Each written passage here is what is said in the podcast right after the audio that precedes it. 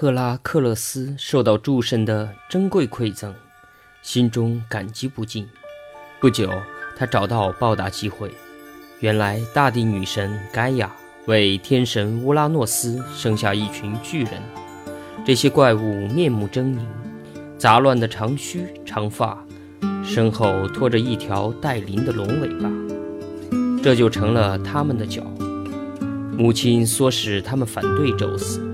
因为宙斯成了世界的新主宰，把盖亚从前生下的一群儿子，即提坦巨人们，全部打入了地狱塔尔塔洛斯。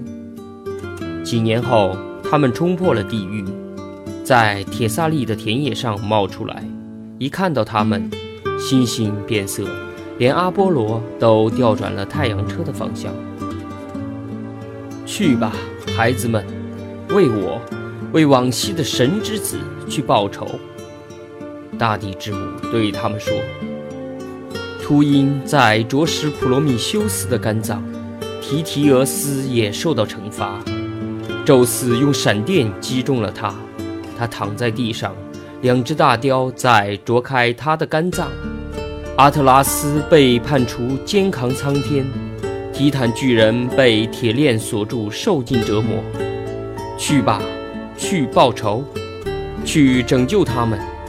你们应该用我的肢体，高高的山峰作为阶梯和武器，登上星光闪耀的城堡。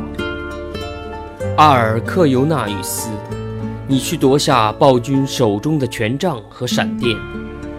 恩克拉多斯，你去征服海洋，将波塞冬赶走。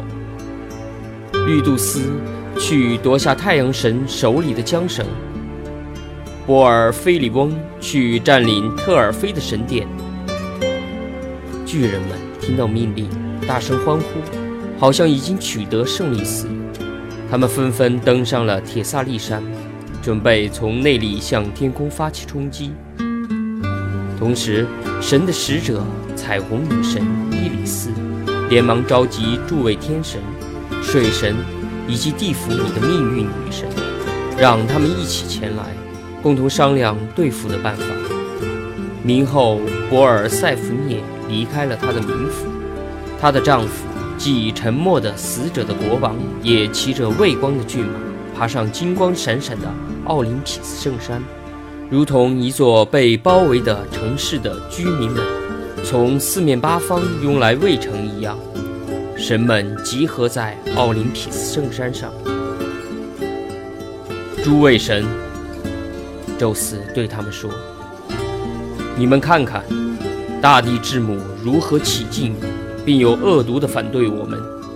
大家起来进行战斗吧！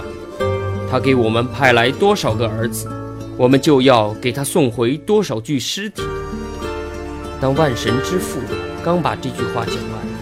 天空中就响起阵阵雷鸣，地下的盖亚在下面掀起猛烈的地震。作为回报，大自然又像造物时一样陷入一片混乱。巨人们拔掉一座又一座的高山，使铁萨利的俄萨山、佩利翁山、俄塔山、阿托斯山全部堆砌起来。然后用赫贝罗斯的一半源泉冲走罗杜坡山，巨人们以山做阶梯，一步步地朝着神的住处爬上去，手里拿着燃烧的立木大棒和巨大的石块，像风暴一样向奥林匹斯冲击。神们得到一则神谕：如果没有一名凡人参加战斗。那么神就杀不死前来侵犯的巨人。盖亚听到这个消息，急忙寻找一种方法，以保证自己的儿子不受凡人的伤害。这需要一种药草。然而宙斯却抢先一步，他不让朝霞、月亮和太阳露出光芒。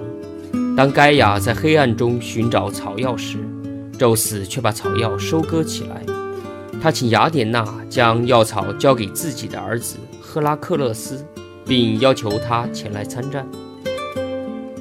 奥林匹斯圣山上燃起熊熊的战火，战神阿瑞斯端端正正地坐在战车上，车前的骏马高声嘶鸣，他驾着马车朝着密集的敌人冲了过去。阿瑞斯手执闪闪发光的金盾，照耀的比火焰还要明亮。他的战盔上的羽毛在风中呼呼作响。他一枪刺穿了蛇族巨人波洛罗斯，又驾着战车碾过他的肢体。但直到这巨人看到凡人赫拉克勒斯爬到奥林匹斯山顶时，他才灵魂出窍而死。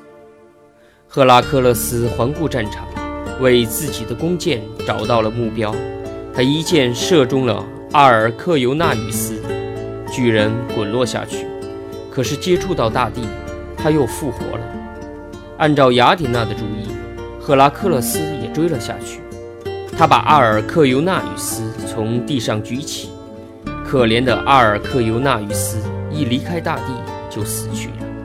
这时，巨人博尔菲里翁气势汹汹地朝赫拉克勒斯和赫拉猛扑过来，要跟他们决一死战。宙斯看到这一切，马上让巨人产生要看一看神后的念头。他刚掀开赫拉的面纱。宙斯用炸雷击中了他，赫拉克勒斯射出一箭，使他当场毙命。